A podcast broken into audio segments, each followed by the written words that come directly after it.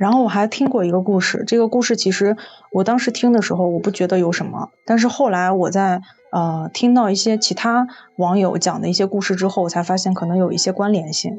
嗯啊，就是我我以前有一个同事，嗯，他家就是有时候会有一些家庭活动，家庭活动可能就是大家一家人开车出去，去一下西安附近的一些啊、就是比如说我们我们叫峪口，啊，最出名的可能是丰峪口呀之类这种地方，啊，就是说去烧个烤呀，然后玩一玩呀，然后就是可能就是乘乘凉吧，啊，就夏天的时候就回来，嗯。但是，一般就是从峪口回来的时候，应该都是吃完下午饭啊，慢慢的从山里开出来，可能就是天就慢慢黑了嘛，是这种是这种情况。然后他哥的车嗯。是开在前面的，就他们开了两辆车啊，他哥的车在前面开，然后他就跟着他他哥的车开在后面。呃，当经过一个路口的时候，就啊，嗯就是他们一般经常出去玩会有一个习惯，就是说他们各自的车上会放一个，就我们叫那种喊话器啊啊，是这样的，就是他就突然呃听见他。哦，对讲机对，然后呢，他就听见他哥跟他说、嗯说前面你会看见一件衣服啊，然后你不要压它，你绕开它走，啊，就是等于他哥在前面走，然后看见了山道上有一件衣服，就是正中央放着一件衣服，然后他哥哥就说你绕开这个衣服，不要压它嗯，啊，这个能听懂吗？不？是我有一次压了一帽子嘛，能能我怎么感觉这个这个故事特别似曾相识呢？好像有挺多人就是经历过，啊，你听过啊？嗯，对，是有什么讲究吗？嗯，没事儿，让让汤圆先讲完，咱们再聊这事儿。啊，就是他哥的车开在前面，嗯然后他的车在后面啊，然后突然听见他哥跟他说前面有一件衣服，你不要压他，嗯绕开他走啊。嗯然后这件事情他当时也没有当回事儿，然后等到他们就是开出山，然后两两个车分开，然后他哥开回家啊，他开回他自己家，然后当他到家的时候，他又接到他哥一个电话，说你回家的路上还比较顺利吧，没有遇到什么事情吧？然后他这个时候就比较震惊，他说。嗯，会遇到什么事情吗？啊，因为他哥的语气肯定不是说你平安到家了没，对他这么问就很奇怪。嗯然后他哥说：“我把这个车开回城里，我在路上又看见那件衣服了。我操，他还是绕开走了，他没有压上去，但是就是同一件衣服，啊，对，就等于是这样的一个事情。就是因为我对这个事情也不是非常了解，是为什么有人会把一些衣服扔在路上，是可能有什么讲究啊？但是就是说，呃，嗯，印象中好像大家都说遇到这种情况不要去压这些衣服，或者就是这种随身物品。嗯不知道凯哥之前听说的是是一种什么样的一些风俗，还是怎么样？我之前也是听小光讲他压帽子那事儿。对我是那个呃，回家开车回家回院里的时候，压到了一个小孩的帽子，但是是他的爷爷刚刚去世，然后去找上我们家了。哦，哦嗯，我好像有听过。对，折磨了我母亲长达一个月的时间。那个是因为我是无无心，他的他那小孩的帽子正好是，就是可能是被风刮刮刮掉了。然后呢，我正好开车，我是没有看到。如果看到的话，我可能会呃也会绕过去。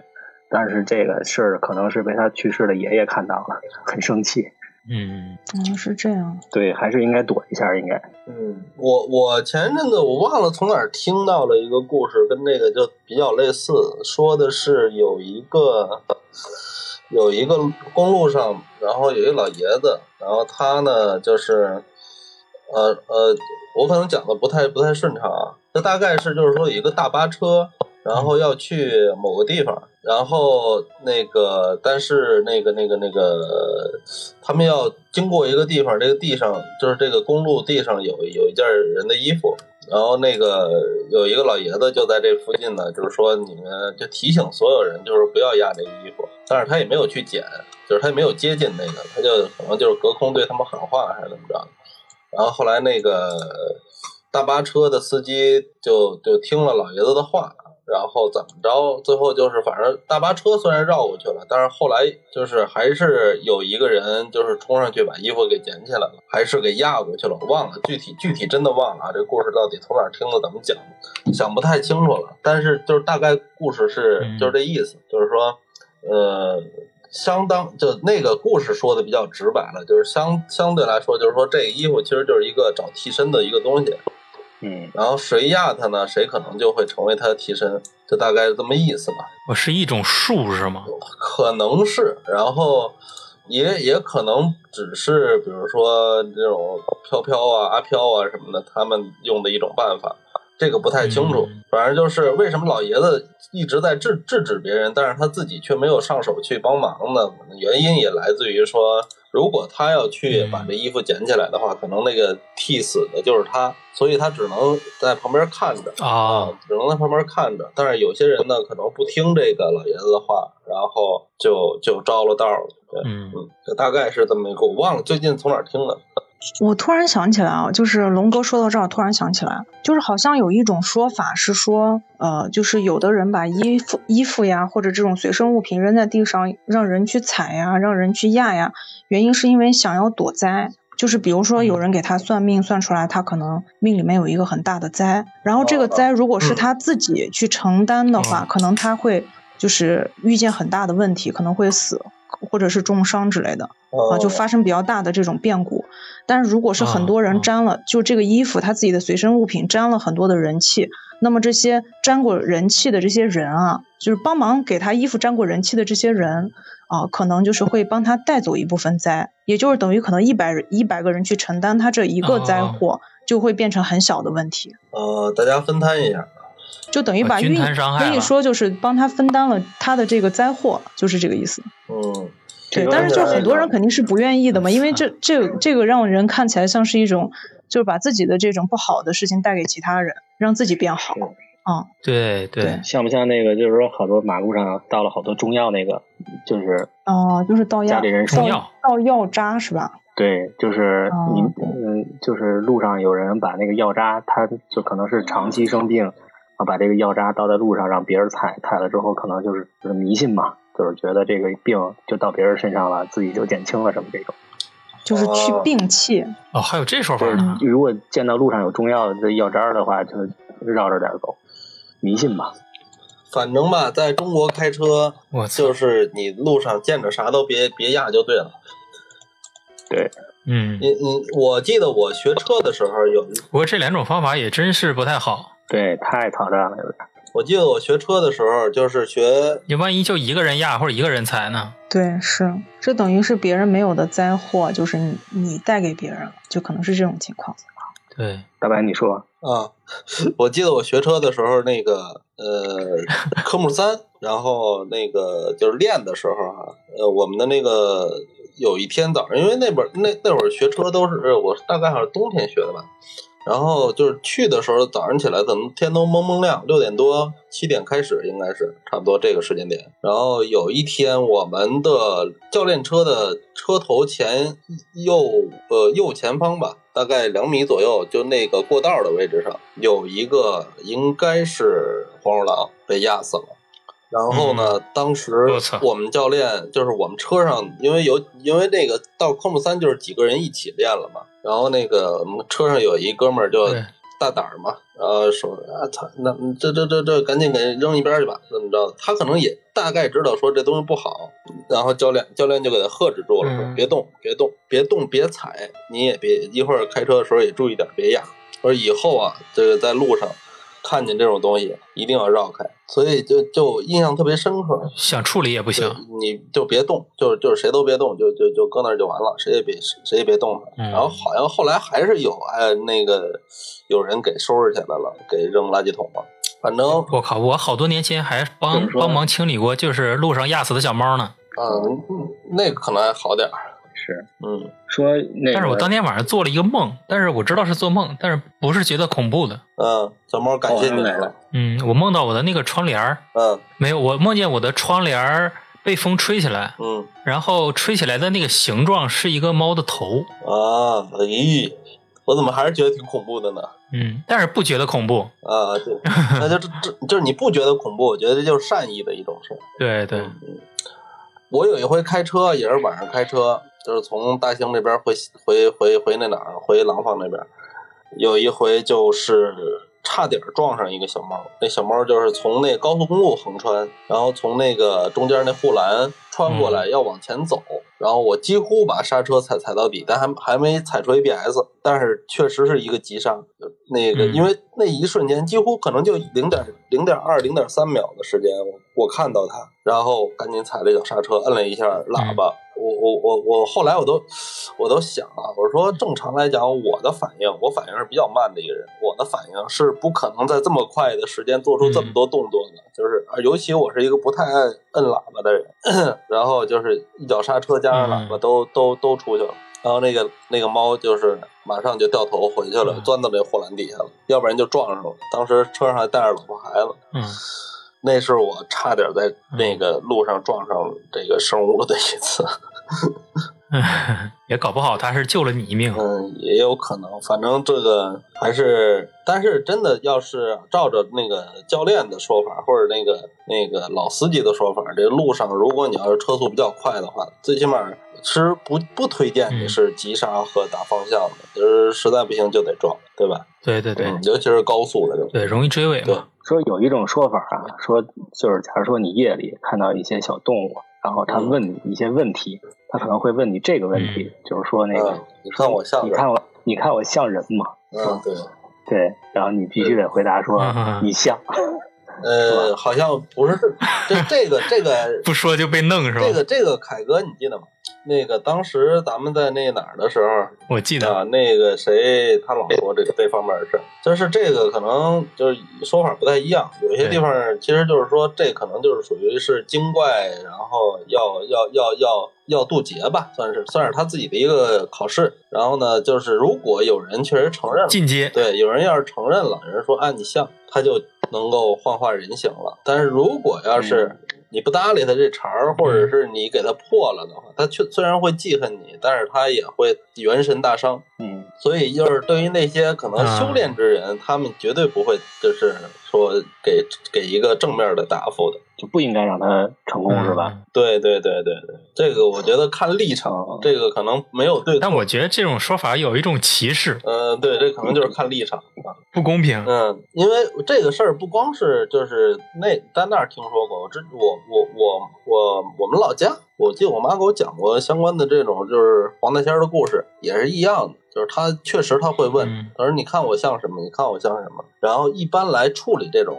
大仙儿闹大仙儿这种事儿的那种半仙儿什么的这种人，他们就是嗯肯定不会给正面回复的，然后就一下子就破功了，就可以把嗯，一定给他否了对，。一下就给他破功了，这样他法力大师，这样的话他就不会再祸害人了。嗯嗯，其实原理也不明白啊，但是我觉得这件事儿发生了以后，他们既然已经能成型去问你了，他们应该已已经到那个境界，只是缺乏自信。我觉得 不是自信，他可能就是说没法维持特别长时间。你给他，然后另外一个可能还是有一些比较，你给他否了以后，我觉得伤的是自那个自尊心。也有可能吧。反正要是人人都像你这样乐观的看待这些事儿，我觉得他也就都不是事儿了。嗯，我觉得还是乐观一点吧，不然怎么活呀？太吓人了。嗯，汤圆还有故事吗？哦，还有，就我刚才哎听到你们说小猫这个事情，然后我就突然嗯想到有一个事情。然后我老公上次我不我讲的时候没有讲到他这个故事，然后他就一定要求我要讲一下。你老公也有事儿啊？对，因为我之前在节目里面应该说过，就是他基本上没有遇到什么怪事儿啊，就只有唯一的一次。啊，嗯这个事儿就是其实发生在就是前年的冬天，有一次他就是开车从陕南返回西安啊，回来的时候其实已经就比较晚了，可能是因为就是开车比较久的缘故，所以他当天就说特别累啊，吃完饭没一会儿就去睡了。嗯那个时候他就是和父母一起住，睡在自己的房间。然后他半夜睡得正香呢，就感觉有东西在自己脚的位置跳啊、他是盖着被子的，然后所以他跳对，所以他就隔着被子感觉到有有这个东西一直从脚部往他身往他上半身跳，就这种感觉。然后马上就要哎对，马上就要跳到他胸口了，他突然就一下坐起来，用被子把这个东西包住了啊。然后包住了之后，他就立刻开了、嗯啊，立刻开灯了。那等他把被这么猛对的，，那等他把被子揭开来看的时候，啊，大家大家的反应应该都会是这样吧？就是我把它包住之后，我肯定要打开看啊，结果里面什么东西都没有。嗯然后这个时候他就起床，在他的房间里，然后床底下，然后他家客厅里，包括他父母的房间里，他都找了一圈儿，然后结果就是什么也没找到。就是他事后他是给我这样形容的，他说感觉这个东西啊，它不是老鼠啊，因为体型不小啊。然后他小时候他是养过猫的，所以他就是呃，感觉和猫是差不多体型的一个动物，踩在它身上的感觉也和猫的体重是比较相似的，嗯但是就是起来之后什么都没看见。然后这个东西呢，它从头到尾是没有发出任何响声的啊，就是我我自己猜测，我就觉得如果真的是猫的话，那在它把这个被子蒙起来的时候，应该是会极力挣扎的，对吧？但是但是就是完全没有任何的反应。那打开被子之后什么也没看见。然后他妈妈当天晚上就是因为他妈妈不是练剑嘛，老人家早上起来要练剑，然后就嗯当天就把他的那个剑就挂在他就是挂在我老公床头嘛，就等于给他震一下，是这个感觉啊。然后他后面就没有对对对，啊剑有镇宅的作用。对，就没有发生过什么事情。但是呢，就是我突然，就是他给我讲这个事情的时候，突然让我回想起我小时候的一件事情啊，就是我跟我妈当时应该是睡在一块儿，有天晚上我就做梦，我就梦见说我手上爬到爬就爬着很多的虫子，然后呢，我就捏住了一只啊，之后我就醒过来了。你胆子也挺大的对，，就是我做梦嘛，就是梦见捏住了一只，因为很害怕嘛，就可能捏住了一只。然后捏住了之后呢，我就醒过来了。这个时候我就感觉我手上有东西在挣扎，啊，就是感觉像哦像那个 虫子很多只脚，然后在挣扎那种感觉，就在你手就两两个手指之间嘛，就那种感觉。然后我就赶快叫我妈，然后我就喊她，让他把灯打开了。灯打开了之后呢，就是啊，在应该说是在他开灯的前一秒钟，我感觉这个东西从我手上挣脱了，就没捏住啊，因为当时也害怕嘛，对吧？那种触感。然后灯开了之后再看，就什么都没有了。嗯，什么都没有了，然后床上也没有什么虫子，地上也没有什么虫子，因为当时我家那个床的附近还是比较空旷的，如果有虫子什么的话，也也应该是一眼就看见了。因为那个东西我捏住的时候，我感觉不是很小，不是那种小虫子，就是很大的甲虫啊，就是甲虫类啊，所以就这个事情跟跟我老公遇到这个事情还是比较像的，对，就是这样的一个事情。我天，不知道其他人有没有过这样类似的经历啊？就其实也说不出来。我有一个，但是不恐怖。嗯，可以分享一下我。我有一天晚上睡觉，呃，夏天有蚊子，然后我特别懒，就是有蚊子我也不愿起来，我就宁可被咬我也不起来。突然有一天晚上，我就觉着这蚊子飞到我耳朵里去了，啊，然后我就用力的一拍，然后 我就感觉它飞出来了。然后过了一会儿，我就听到一个，就平常蚊蚊子飞的时候，它是嗡很稳定的一个声音，对，而突然我就听到一个加速，它就飞到我脸上撞了我一下。就是也惊住了，这这是我被一个蚊子报复的故事。啊是这样的一个故事。就是我我就是我之前之后跟他沟通过类似的事情吧，就是我问他，那你感觉有猫在你身上跳，或者就是我捏住这个这个甲虫这个事情，就我俩有有在一起沟通，说到底是梦还是还是就是实实在在发生。但是最后沟通完了之后，都感觉就是确确实实发生了啊、因为就是就是有有东西踩在自己身上，或者手上捏什么东西，那个感觉太明显了，因为是直接接触到了。嗯嗯，就是这样的一个故事。我小时候特别怕猫，我有一次去我姐家住，她家的猫就是猫一般在家里都散养嘛。我在他家睡觉的时候，睡到一半儿我就醒了，然后他家那只猫四个爪儿站在我脑门上，然后看着我。从那以后我就特别怕猫。那那可能是就是觉得你占了它的地方是吗？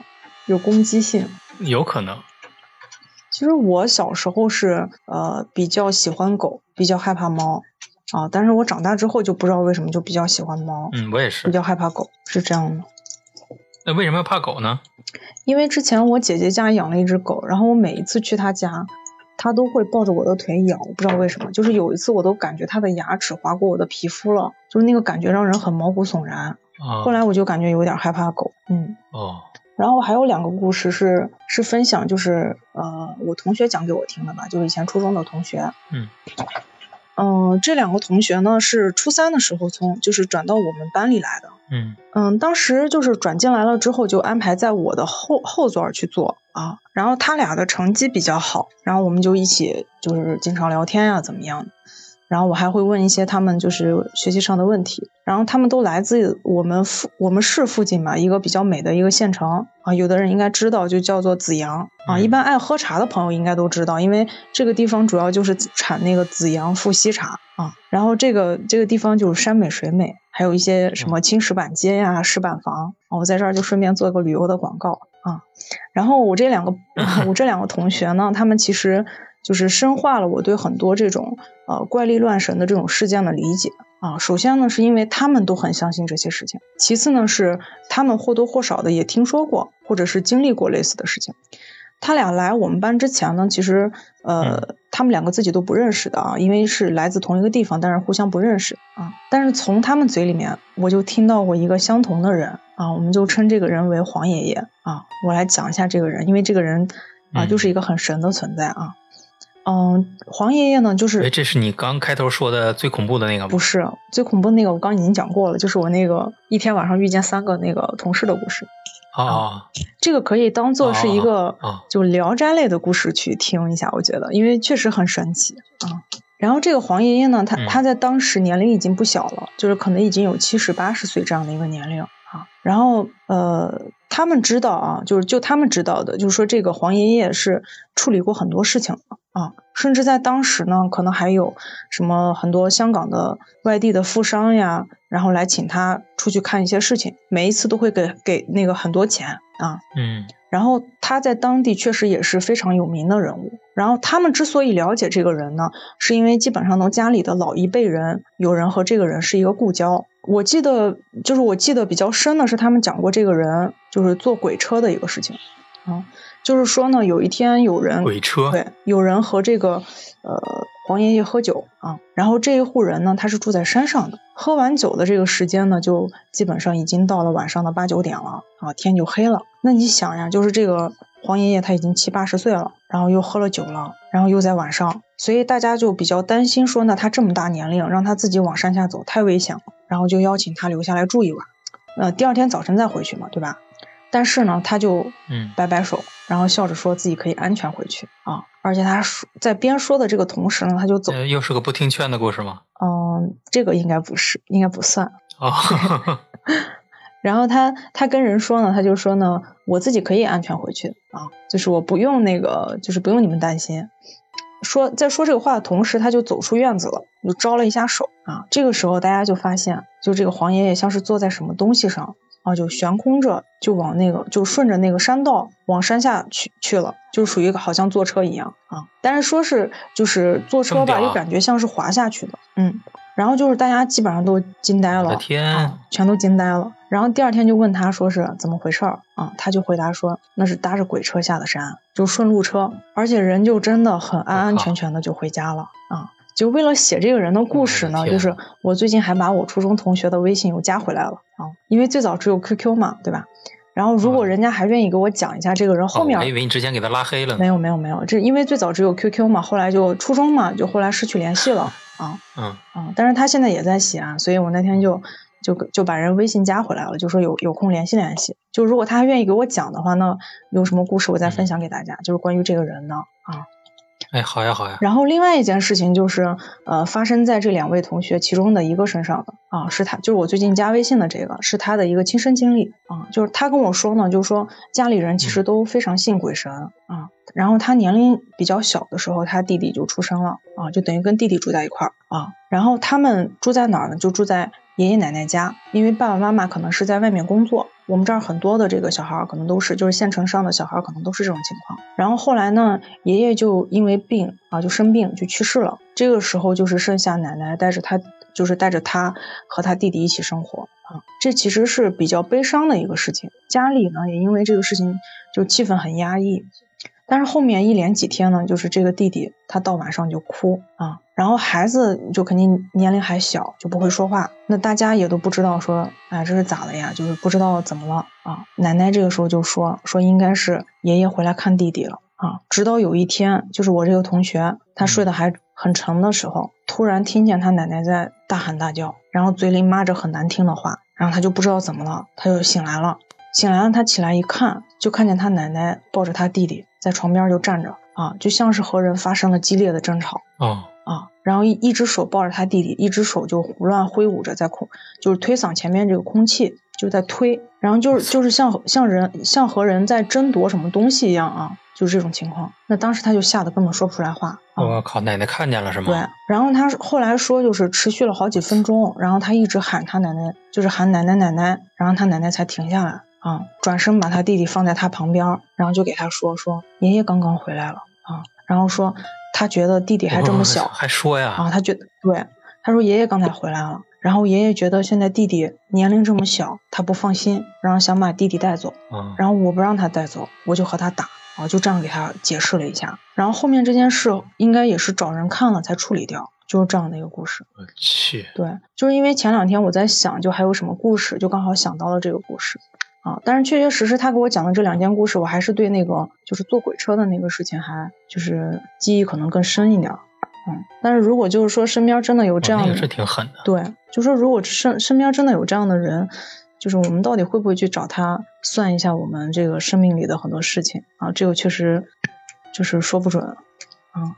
因为我忽然想起来，就是我爷爷应该可能不会去算啊，我应该也不会去算。就是我爷爷年轻的时候，就是我爷爷现在已经去世了啊。但是他年轻的时候，就是也认识一个说非常厉害的一个朋友，就是在这一方面是非常厉害的一个朋友，然后就给他有算啊，就说他呃命里面应该是有五个孩子，然后也说的很清楚，说有三个女儿，两个儿子，但是呢，就是有这么具体，对，非常具体，就在他比较年轻的时候给他算的，然后后来呢，就是呃，我爷爷还觉得就是他朋友胡说嘛，为什么？因为他当时已经有四个女儿了，已经有四个女儿了。所以就说，你说三个女儿两个儿子肯定是胡说的嘛。然后这个人就当时应该跟我爷爷在一起喝茶还是聊天呢，也就没当回事儿，人家也没吭声。然后后来我应该是有一个姑姑，就是因为一些什么病呀之类的，就等于去世了，就在十几岁的时候。哦。然后到现在就真的就是三个女儿两个儿子，就这一辈子。哦，是吗？对，就还真的挺神奇的。我自己其实以前有算过两次命，第一次其实也不是算命吧，就是去。呃，第一次应该是去寺庙里面抽签啊，然后还有第二次应该是啊，也是去一个就是成都的一个寺庙里面抽签啊，就是去两个地方。第一个地方是在我们本地有一个叫南宫山啊，可能当地有些人都知道啊。然后这个地方之前有住过，就是半山腰的寺庙上，然后当时有住过一个就是道长吧，就是这样的一个人。当时呃知道他的时候，应该他都已经八十多岁了啊。然后我当时应该是六年级左右。当时我妈就非常想，就是求一下签，问一下我，呃，就是小升初会考的怎么样。然后当时我应该摇出来那个签还不是很好啊。然后那个道长就跟我解签的时候就说说，呃，就是你以后要听妈妈的话，就说的反正很含糊，很很广泛的那种啊，就是怎么都能对得上。说如果你听你妈妈的话的话，就是呃，基本上都会比较顺利。反正就后来还是考上了，还考上了自己想想去的那个学校。然后还有一次就是。呃，去四川的时候，就是我当时大学是在四川上的嘛，然后就是去四川的时候呢，呃，当时和我妈妈他们去成都逛，然后就是有去呃去过一个这个寺庙啊，当时应该是有很多那个那个寺庙好像有很多个神像啊，我现在记记不起来了，就是说你好好像从哪一个方向数，数到第几个，你觉得看着有缘，那你就停下来，然后你就去抽他那个签，就是抽这个神像的签。然后当当时找人去解签的时候，就是人家给我的就是说法，就是说，呃，其实你本身在当地生活就已经能生活的非常好了，就不要去外地啊。但是我当时的一个，就是因为我当时已经考到外地去上学了嘛，啊，然后后来我还就是跑的挺远的，我后来还出出过国，就等于都是在外面生活，好多年都没有在家乡这边。然后呃，就基本上，反正我觉得在外面还挺顺的。但是最后在选择毕业之后工作的时候，我还是回到陕西了，就觉得离家近一些啊。就是可能我觉得冥冥之中你可能也还是会相信这些东西，或者你按着他给你安排的道路去走啊。但是如果是现在让我去选择的话，我可能还是不愿意去，呃，就是再去算了，就觉得可能每个人有自己的这个命数，你按照你应该走的这个命数去走，然后按照你应该。生活的这个轨迹去生活就好，嗯，是这样的。的确，我感觉咱们这个和很多传说中的预言也差不多，就是它不一定能指导你的生活，但是它可能会说中你人生中的某些阶段。是的，嗯，行，我觉得今天也差不多了吧？嗯，差不多了。感谢汤圆又给我们分享了这么多。剩下时间咱们缓缓。好的，好的。我今天准备的故事也差不多讲完了。嗯，感谢汤圆，感谢啊，也感谢凯哥给我这样的机会。嗯，感觉汤圆都可以，都我们要谢谢你。感觉汤圆都可以自己就是专门以这个出一个专辑了，以这些事情。如果以后有就是其他的故事，那我再跟啊跟大家分享。嗯。感谢，好的，希望你常来。行，好的，好的。但我觉得今天的惊悚度太高了，挺高的，我这鸡皮疙瘩起了好几层。重头戏都放在后面了。小光有什么？啊，小光有什么短小点的故事跟我们分享一下吗？再说最后一个吧，那个快十一点了，是吧？好嘞，那个就是刚才那谁，那个汤圆不是说那个鬼打墙那个事儿吗？就是其实那个我就想起来，我小时候其实有一次，就是嗯，北京有一个公园叫八一湖，现在叫玉渊潭公园。然后这个这个湖这个八一湖呢，其实我很早就听说过，就是呃，经常会那个，也就是每年死一两个吧，就这么一个状态。然后它的那个旁边有一个科技园，就是我小时候，你想那会儿是就上小学的时候，嗯，本来北京玩的地方也不多，那科技园叫宋庆龄科技园，不知道你们去过没有啊？就是就是它就是一个小孩的那种。里面有好多那种，就是它是一个免费的一个一个公园，然后是关于科技类的，然后挺大的。然后我呢，因为那会儿老去那儿串门，是因为家里有亲戚住在那个附近，然后呢，家里人就大人就喝酒吃饭什么的，然后我跟我哥就跑到那个，因为那是免费的嘛，就经常去那地儿去玩去。然后那天是个下午，应该是 天应该是天气也不是特别好，然后那个。我跟我哥玩着玩着，我就发现我我就找不着我哥了。然后因为我那会儿还特别小，就特别依赖我哥，然后就特别害怕，然后就在那个公园里来回的找啊找啊找，就感觉越走这个公园就没人了。就我我我一直在，因为我其实对那个公园非常的熟悉，因为我们每年基本上都会去那儿玩好几次，就是家里聚会什么的，逢年过节都去玩。然后之后我就觉得。我就始终走不出他那个有几个那个有几个地方那个小的设施，然后也找不着我哥，然后就急的就啊那会儿就急哭了，应该是因为那会儿年龄太小了，然后就突然，然后就我是怎么醒的呢？就是说怎么怎么出来的？就是我最开始就已经急的在那儿就就站在那儿哭了，就不再走了那么一个状态，然后最后是我听见我哥喊喊我说：“哎，你怎么不找我了？”其实我是一直就那一下我就醒，然后就等于说是看到一下就看到我哥了。呃，我其实，在那儿已经是我感觉我找他已经找了两个小时左右了，然后始终找不到他。然后最后是他他跟我说，他说他说就时间好像就刚过去五分钟，然后就是他就发现他看不见我了，然后他就回来找我，然后就喊了我一下。我一下就清醒过来了，应该是，我就遇到过这么一事儿，我觉得应该是遇到，应该是鬼打墙，因为我在我的这个感觉里面，我在那儿转了好长好长好长时间，就那么一个状态。但是我听说那个破解的方法进入另一个维度了，是吧？呃，对，因为我觉得我自己在那儿，因为都急哭了嘛，就找的就找的已经不想找了，然后就哭了，就在那儿哭了，那么那么一状态，然后就我听说破解这个方法是原地撒尿，是吧？是不是能破解？那你到底是哭了是尿了？哭了哭了，我当时不知道怎么破解。后来听人家说说那个原原地撒个尿撒泡尿，然后就能把这事儿给破解了。当时我是真的就是就是听见我哥喊了我一句啊，说怎么不找了？然后之后那会儿我哥一大我三岁，其实也没多大，刚没没上初中，也是上小学那状态。然后之后等于我们本来就是追着玩儿，追着追着就就看不见他了啊！就我就遇到过这么一个鬼打墙的一个事儿。然后那个地儿吧，确实也挺邪的。那个地儿白湖那个地儿，嗯，科学的解释是里面水草比较多，然后那个里面好像是我听人家说还有三到四米深的一个，就那个水深有三到四米，然后有好多水草。然后，但是那会儿就是大家都就是游野游野泳嘛，那是游野泳的一个圣地，一个是那个后海，一个是那个八一湖啊。然后那个等于那个地儿就老死人。然后我有一次在那儿那个。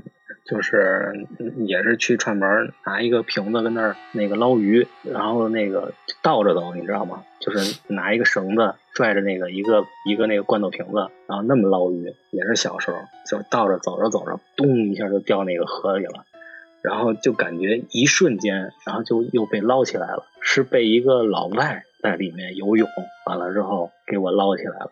我那那要是没有那人给我捞起来，估计就挂了。嗯，有时候河挺好，挺好。我觉得今天咱们差不多挺神的。嗯啊，什么？没有，我说有时候，有时候我感觉河呀，就是河挺神的。嗯，就每年都要记几个是吧？对，挺狠。嗯，行，我觉得今天也到时间了，咱们就先到这儿。对，所有都是能科学解释的，都是应该能够科学解释。对对对，对的，对的，对的。对，只是故事。对，只是故事啊。嗯，行，那我们今天就到这儿啦。大家跟这个听众们说一下拜拜，哎，晚安，晚安，拜拜，拜拜。谢谢小光，谢谢汤圆，谢谢龙哥，谢谢凯哥，拜拜，拜拜，拜拜，拜拜，拜拜。谢您的收听。如果您喜欢我们的节目，千万不要忘记订阅、点赞、分享、转发，把喜欢的声音分享给更多的朋友。感谢您的支持。如果您有精彩的故事想跟我们分享的话，也欢迎您留言或者私信主播与我们取得联系。当然，您也可以添加主播微信，主播会拉您进群，结识更多的朋友，和我们一起聊天互动，分享精彩故事。主播的微信和粗圈电台公众号都留在了节目详情中，期待与您的相遇。这里是粗圈电台，我们下期再见。